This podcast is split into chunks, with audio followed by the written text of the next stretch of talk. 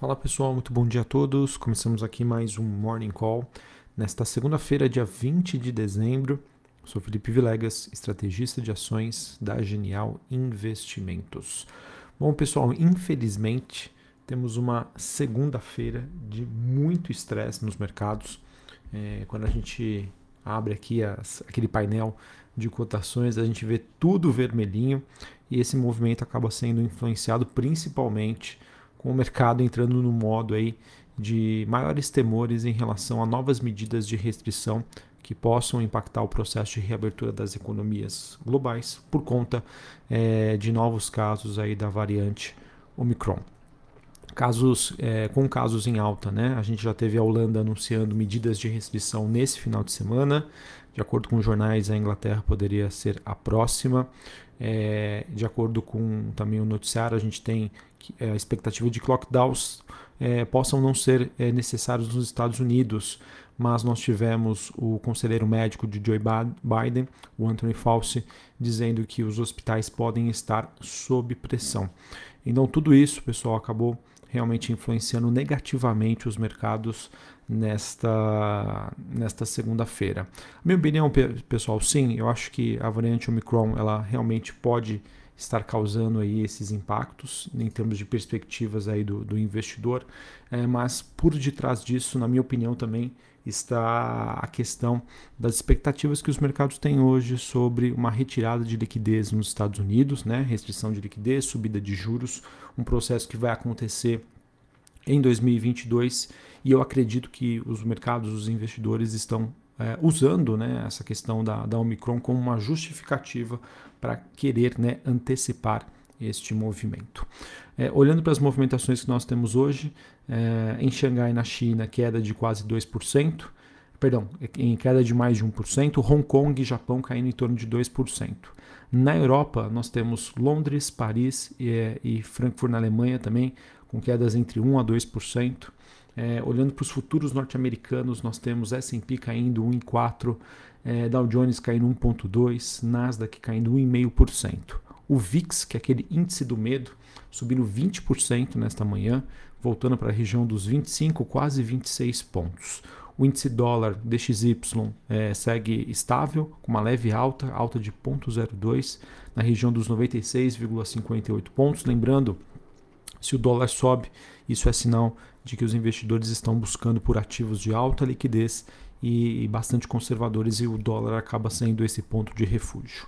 Taxa de juros nos Estados Unidos caindo 1% a 1,38%, a taxa para 10 anos, e o Bitcoin caindo 2,5%, voltando aí para a região dos 45 mil dólares. Destaque de queda para o petróleo, que recua mais de 3%, o WTI contrato negociado em Nova York na região dos 68 dólares o barril, gás natural subindo 2%, já já eu comento com vocês, metais industriais negociados na Bolsa de Londres com queda de 0,5% para o cobre, níquel recuando 1,8% e o ouro recua 0,38% nesta segunda-feira.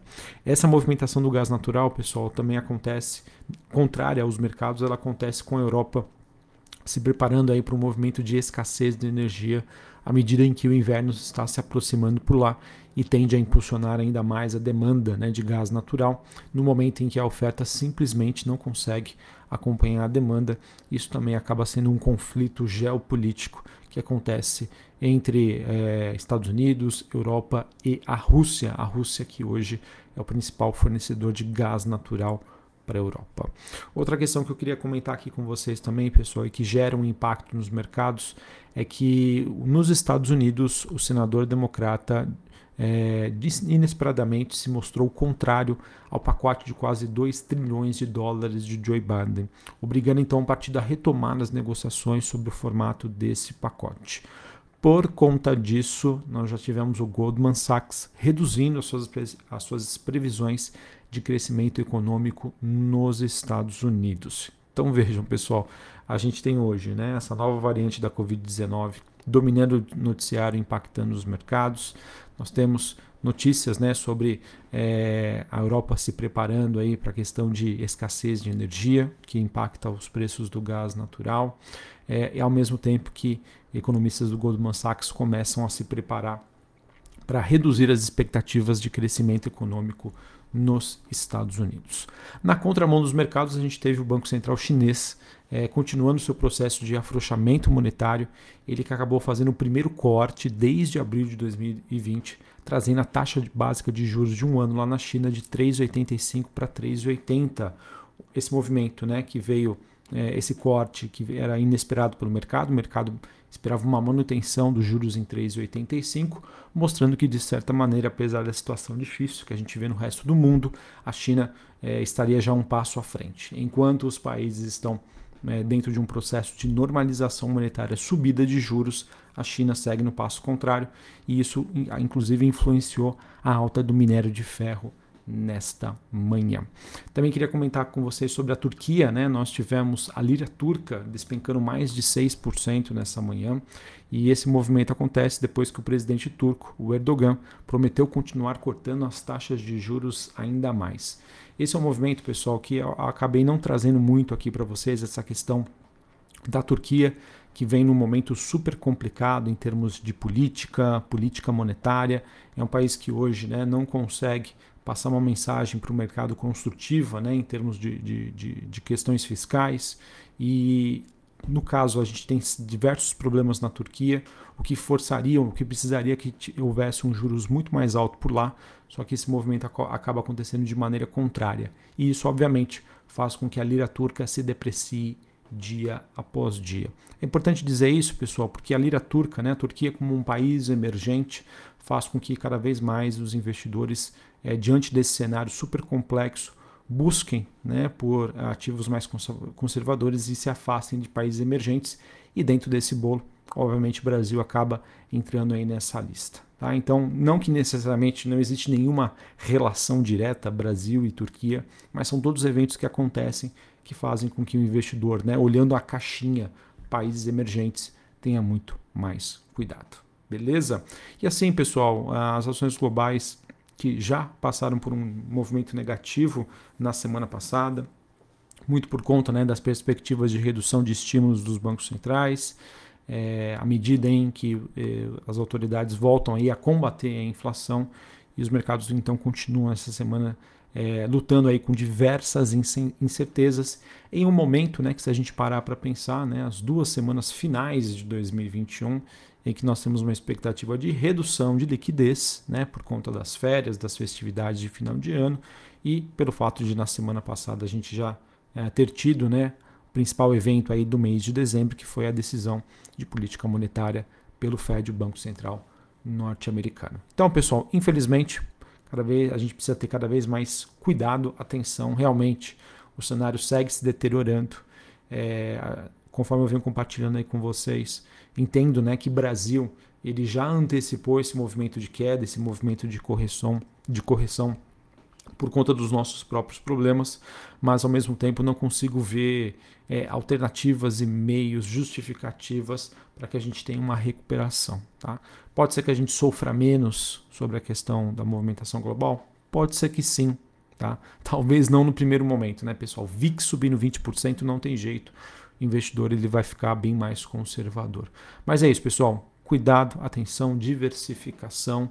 É, é nesses momentos que não adianta a gente querer ser herói.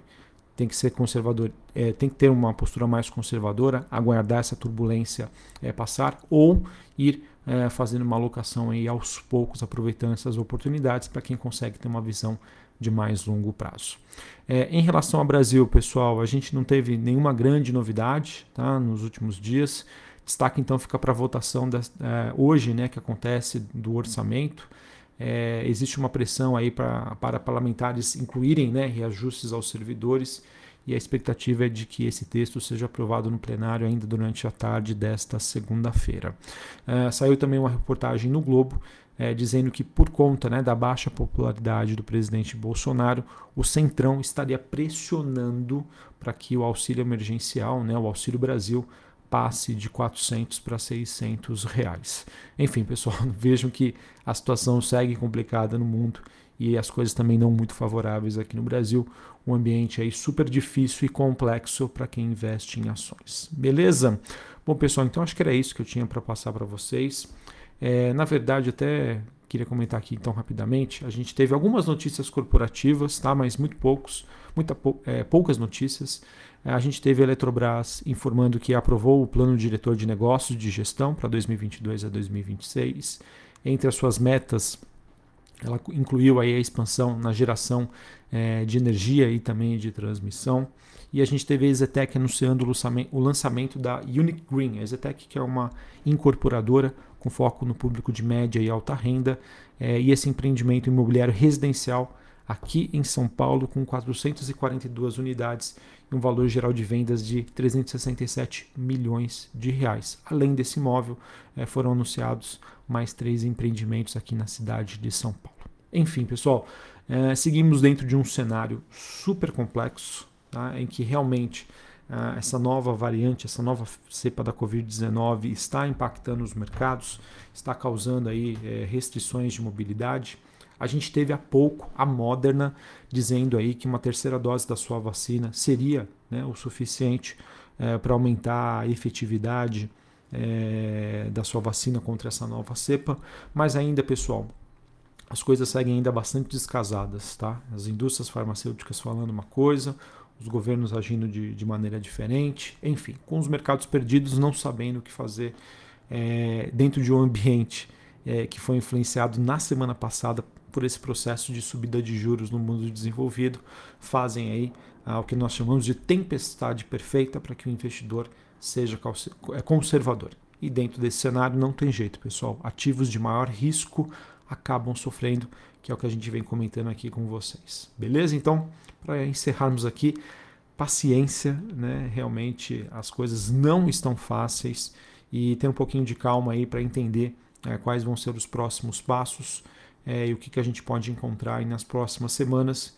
e que nós temos uma expectativa de ter menor liquidez. Tá? Então, para você que é conservador, não fique com medo de ficar de fora, muito pelo contrário, né? Melhor, a, melhor, a melhor alternativa que eu vejo é é, esperar as coisas melhorarem um pouco para ter algum tipo de direcionamento.